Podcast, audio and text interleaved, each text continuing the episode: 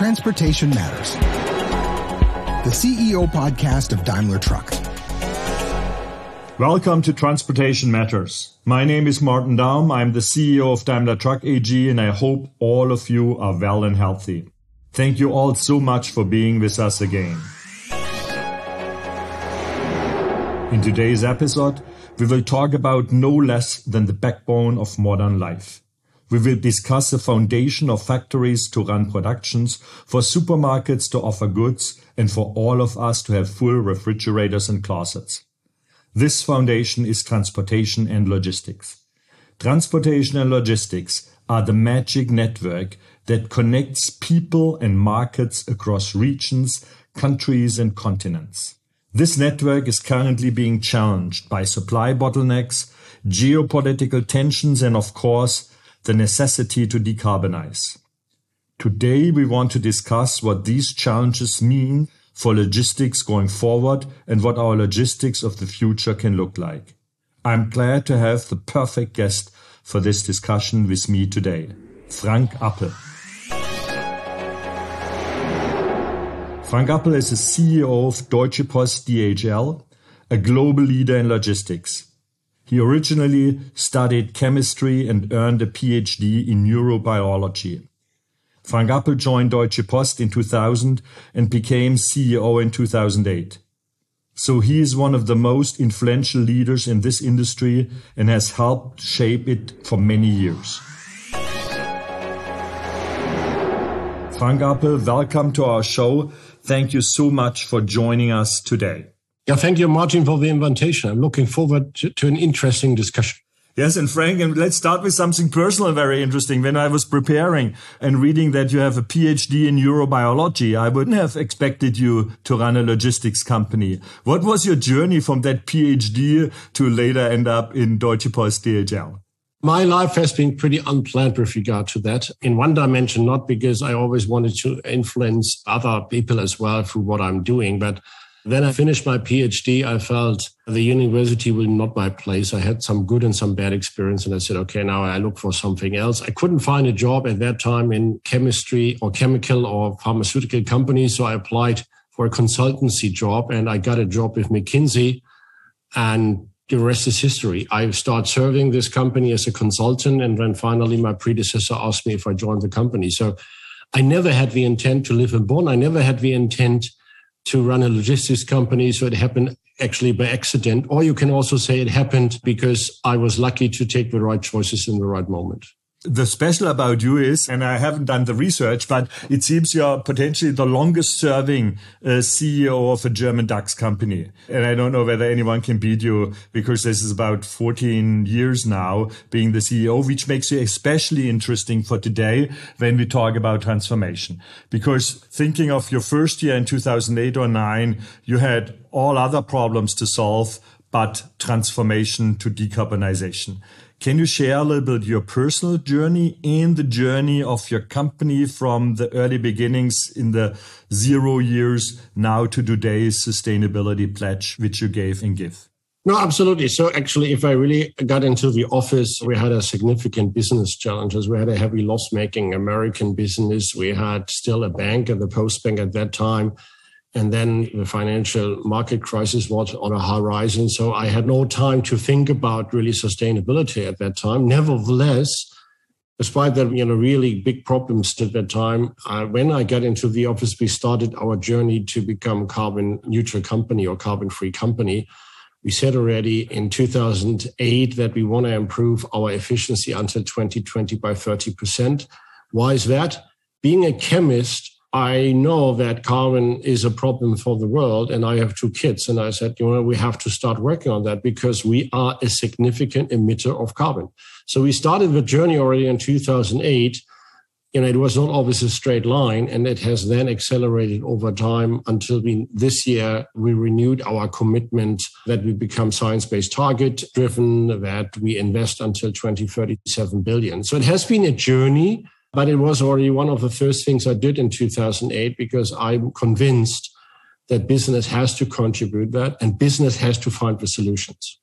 And was it always an unchallenged journey or was it initially uh, a, a challenge? And I ask it because I myself came to, to the movement much later. If you would have asked me 2009, 10, 11 about decarbonization of heavy trucking, I would have said, absolutely give it a hike. Nobody will ever pay extra money to drive a, a battery electric truck. We changed, certainly. I changed as a person. We changed as a company, but we came much later to the party than you. You know, at that time, it was probably more a long-term commitment and we have done the obvious things yeah of course we installed solar panels or we reduced energy consumption we started to buy renewable energy these all had not massive impact i have to admit on our p&l differently from a company like yours where you have the strongest people are probably the engine guys and the engine guy says you are completely nuts. You know we have a competitive advantage in this area and now you want to replace it with somebody which everybody can build.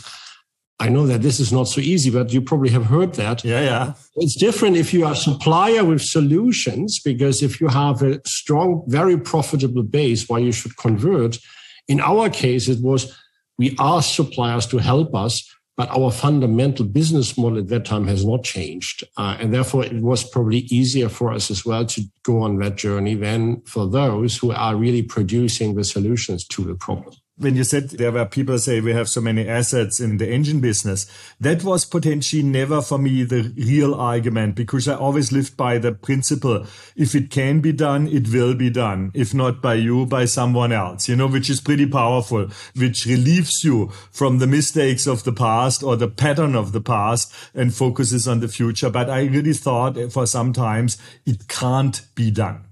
But now we have the conviction certainly it can be done, and then it should be done by us and not by someone else. But uh, back to your pledge. You said you want to be a, a net zero by 2050, and you mean the globe everywhere, or do you see regional differences between that? I 100% believe that is doable.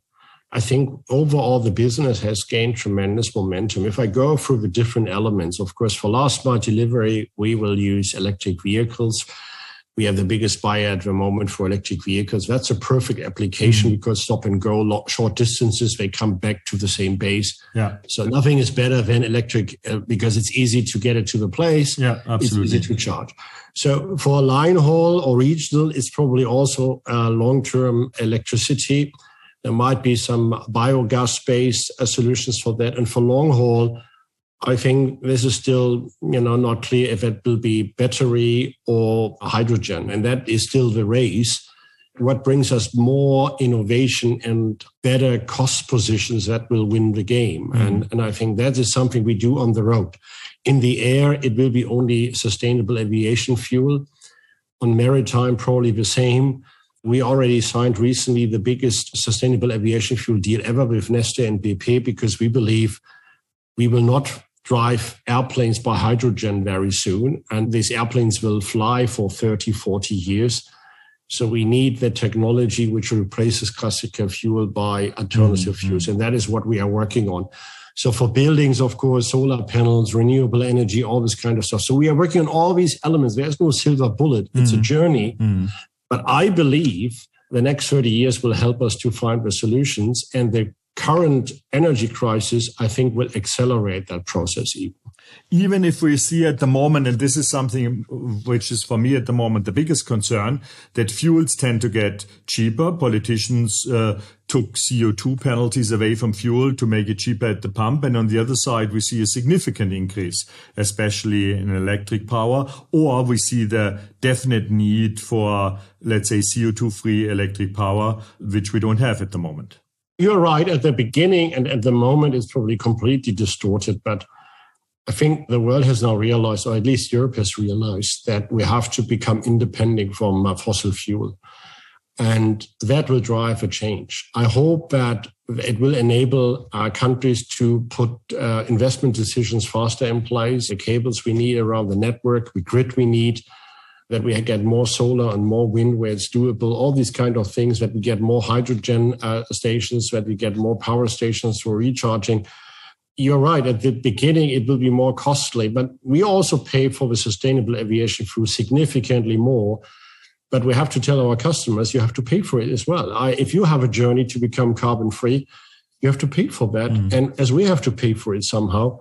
So I think if the next 18 months are over, I think we will see a massive acceleration of the whole journey. So that's my hope. I really believe that this will take mm. place. I mean, you bring in a very important point. Ultimately, we have to pay for that. That is always one of our pledges as well. There is a reason why in trucking we went for the last 120 years with diesel because it's diesel is the most efficient way to store and transport energy and then to transfer it into mobility. Everything else is less efficient. However, CO2 free, but less efficient means ultimately it costs more. Yeah. So, and if diesel wouldn't be heavily taxed and already penalized, there would be no way to have something cheaper. So our point is diesel has to either CO2 emitting technologies have to become more expensive, which would be the market oriented way. Yeah. You put those external costs in the price and then push people into more efficient technologies encompassing all effects or they have to accept that CO2 free services are more expensive.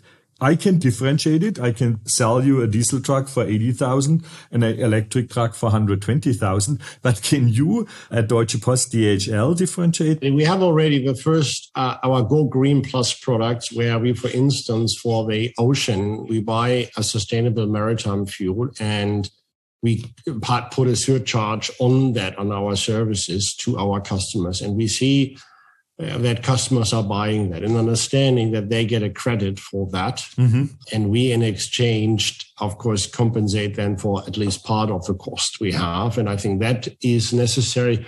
The good news is that all our investors are looking for that as well, and they expect that we do something. So that's the reason why we all committed.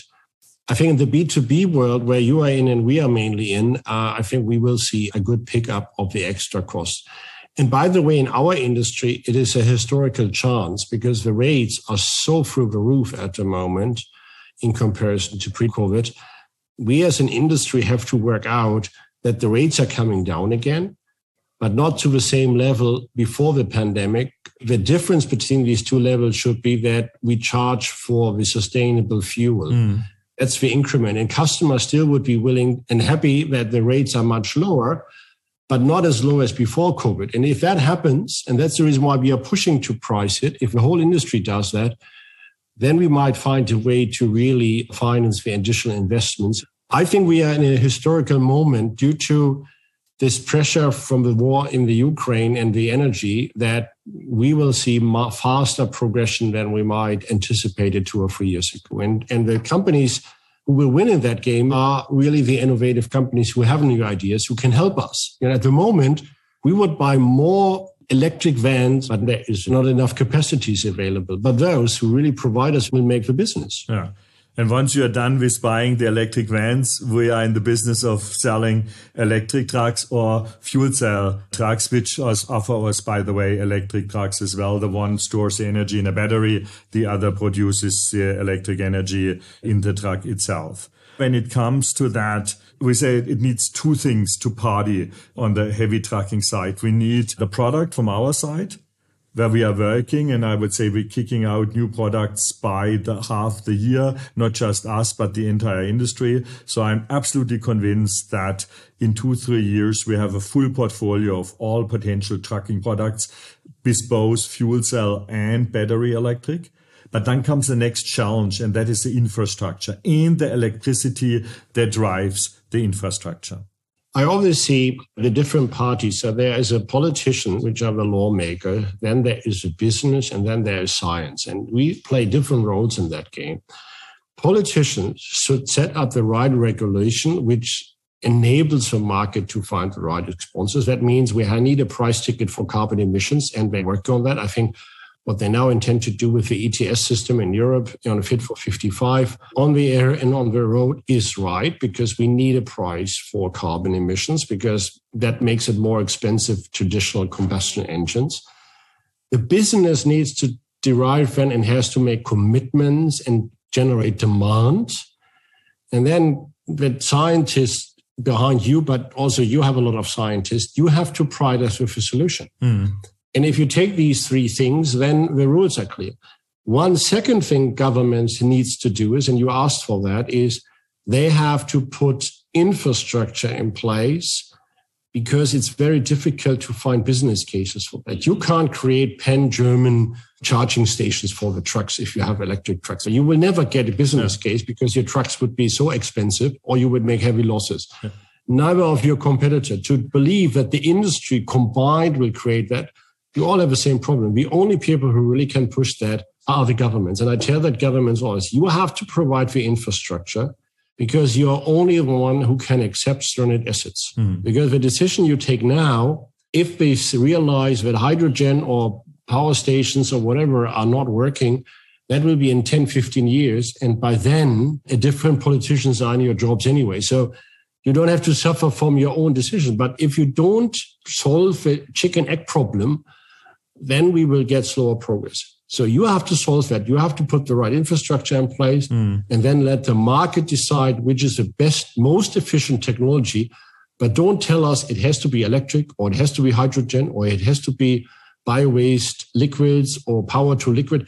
That will be worked out by business in a competitive environment. But the infrastructure, you have to help us on that with tax money. That's an extremely interesting thought because you're absolutely right. We go the other way. We go the business way, but because of the uncertainty of the future, everyone is just tiptoeing in because everyone is fully aware if I do a mistake, I have to write it off. And then every company has a certain amount you can cover in your balance sheet and you know exactly which amounts you can't cover in your balance sheet because it will have disastrous impacts on the future of the company. And therefore you tiptoe in just to figure out what might work or not.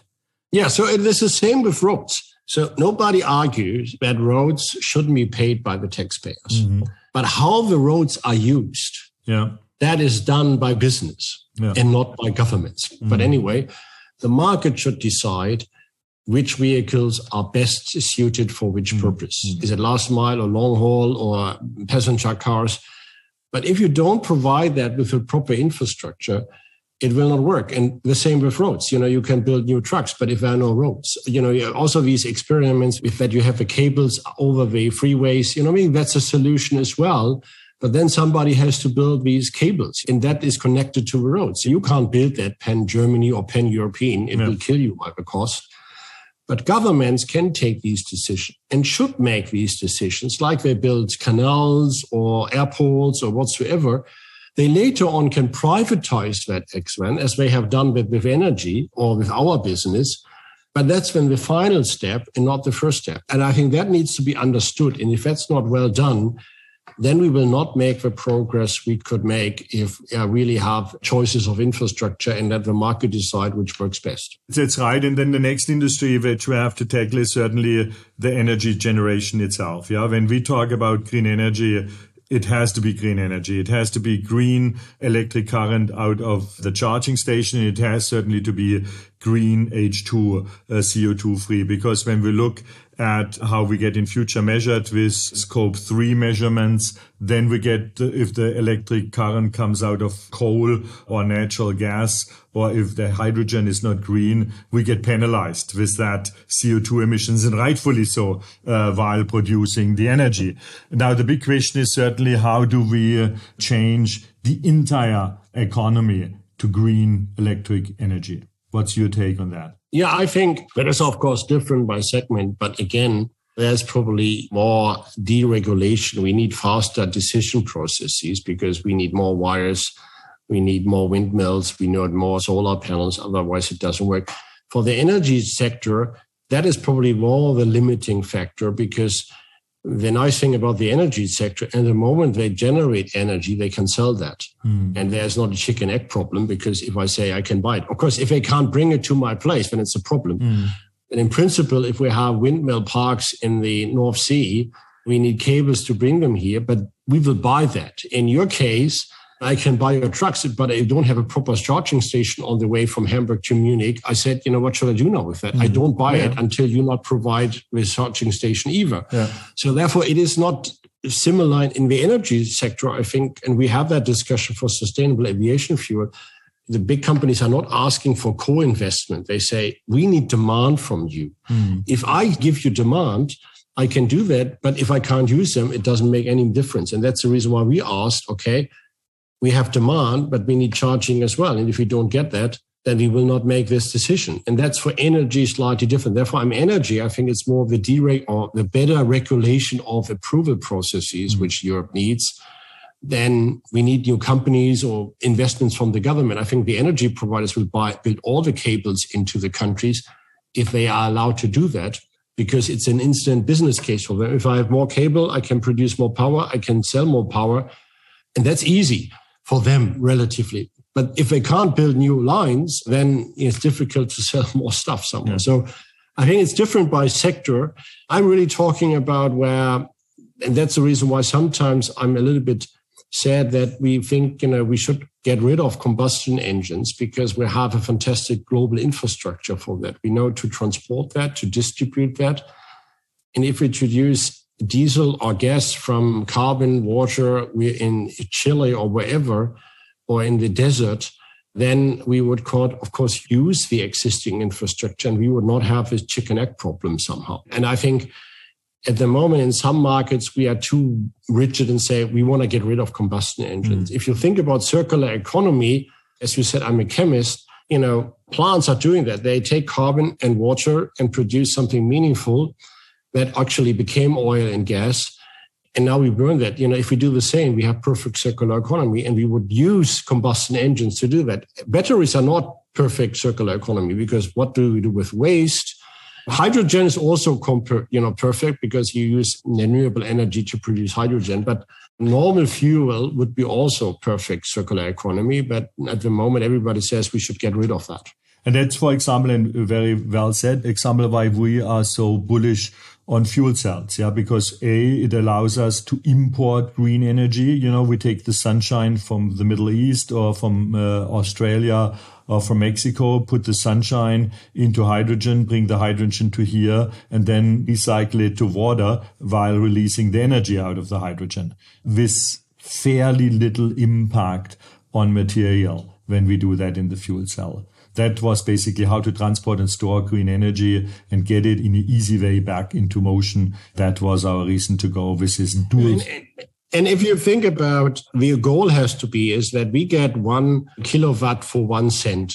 And that's not doable yet, but it will be doable if you go to the right places. Yeah, and yeah. then the whole efficiency of the process is neglectable because if you pay one cent for kilowatt hour, I can know, have 100% inefficiency and still I have two cents per kilowatt hour. Exactly. And that's the reason.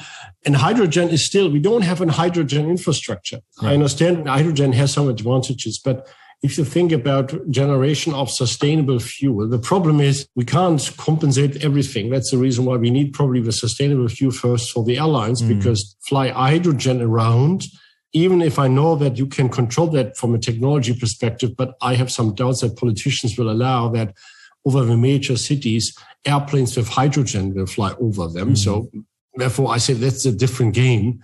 So we need sustainable fuel and we need first plants to produce that. But in principle, the shipping of normal fuel, which is produced in the Sahara, is much easier than hydrogen. Mm. And the infrastructure is where we have the, all the pumping stations, we have everything for that that is probably too far way out. So maybe we come back to combustion engines in 80 years or 100 years because we have so much infrastructure. We say it's much better to transport fuel instead of hydrogen. But we both will not be alive at that mm. time. So we will never see if that really happens. If I would ask you to be the chief fortune teller, how would you see global transportation logistics 2050 around the world? Yeah, this is a good question and it's a very tricky one. What happens in our industry at the moment is that we are on the journey to become more sustainable. So I have no doubt that logistics will be more sustainable. You know, if you think about logistics, the best way to avoid carbon is to make it simpler and easier somehow, which is not possible. So therefore, we have to make it cleaner. The second is digitalization. Our industry, you know, your working industry where you had already for ages robots in your plants, we had hardly any robots. We have worked with manual work. Technology is now advancing so much that we are working our robots to collaboratively with people The complexity of the jobs is still huge. People say, oh, it's easy to be a mailman. It will take still more than 100 years, if ever possible, at a decent price mm. to deliver mail from a robot mm-hmm. because the complexity of what these guys are doing is horrendous. But people think it's so easy, you know, to drop some letters into a mailbox. But let's drive it with a robot. You will yeah, finding the mailbox is the first challenge. Finding the mailbox, knowing all the specialities and where are stairs and steps and so it's easy said, but difficult. It's the same with in your business, autonomous driving. So five years ago, people said in five to 10 years, every truck will be autonomous. We don't need any truck drivers. Now we have shortage on truck drivers mm. because people start stopping to, oh, you know, I don't want to do a job which is gone very soon. It was all madness to say we will lose it because to drive a truck is not as easy as people might think mm. and to make zero mistake. And even don't think about you need 100% availability. What do we do if a snowstorm comes? Okay, when you fight on the right side and we are all waiting until the snowstorm is over. I know that happens only in 1% of a year or even less. But what do we do there? If you have no people with a driver's license, we can wait forever. And then people complain what is going on now because, you know, this is not so simple. Mm-hmm. Mm. autonomous driving as it looks like. But that will impact our industry enormously because technology becomes more affordable and therefore we will do things differently. And we are doing that. We are converting our organization and digitalize the organization more, and that will change. The rest will be the same. We will still move stuff around the world. We have still to deliver to home places, maybe to lockers or combination of those. Because you know what we have dreamed when we were young that we are beaming stuff from one end to the other. That I think is not imaginable at the moment. And also 3D printing you can do that for some things. You can do that for your prototypes. But to do a 3D printing for your trucks, good luck, yeah. No, but we can do it for older spare parts, yeah. We don't yes, have exactly. to to keep a thousand spare parts from a truck from 1980 anymore. We can just print it when necessary. Exactly. There are niche applications for 3D printing, and of course, you probably can do in your business as well things because you don't have to bring them together. They are out of one piece, and therefore we can make them thinner and lighter because the physics of that piece are probably different than they are, all, are made of one piece instead of several pieces.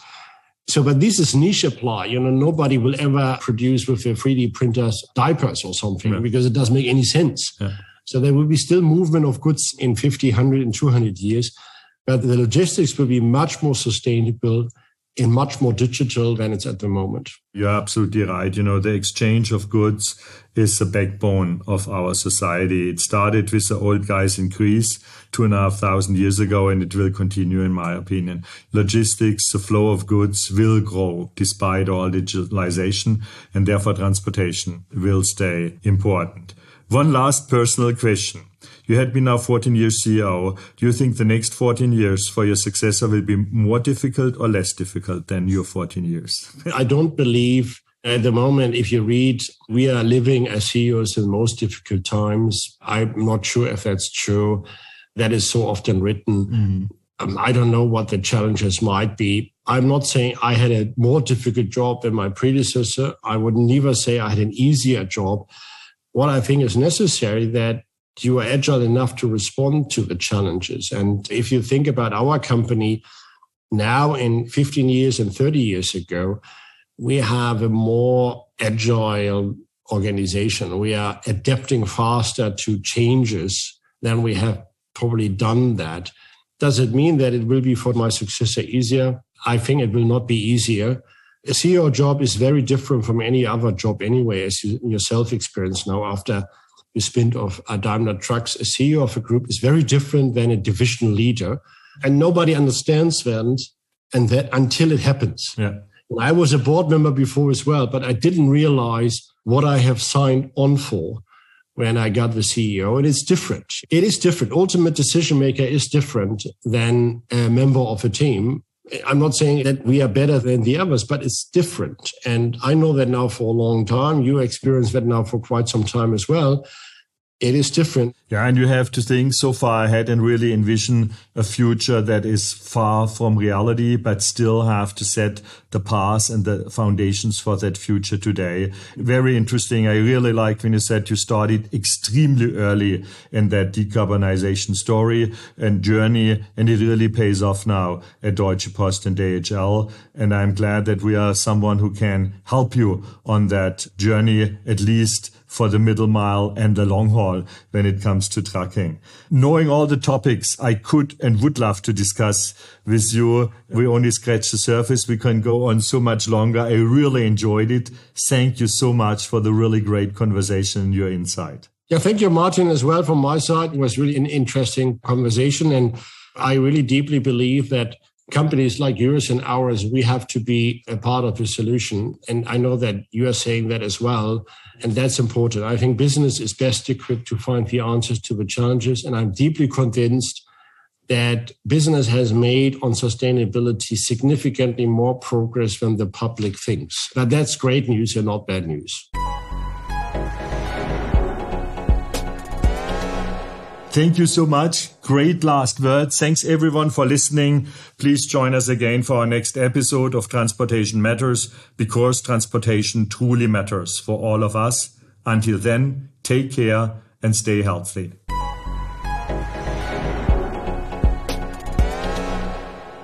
That was Transportation Matters, the CEO podcast of Daimler Truck. If you enjoyed what you've heard, share this episode and subscribe to Transportation Matters on your preferred podcast platform. You can do this by tapping the follow or subscribe button right next to the podcast title.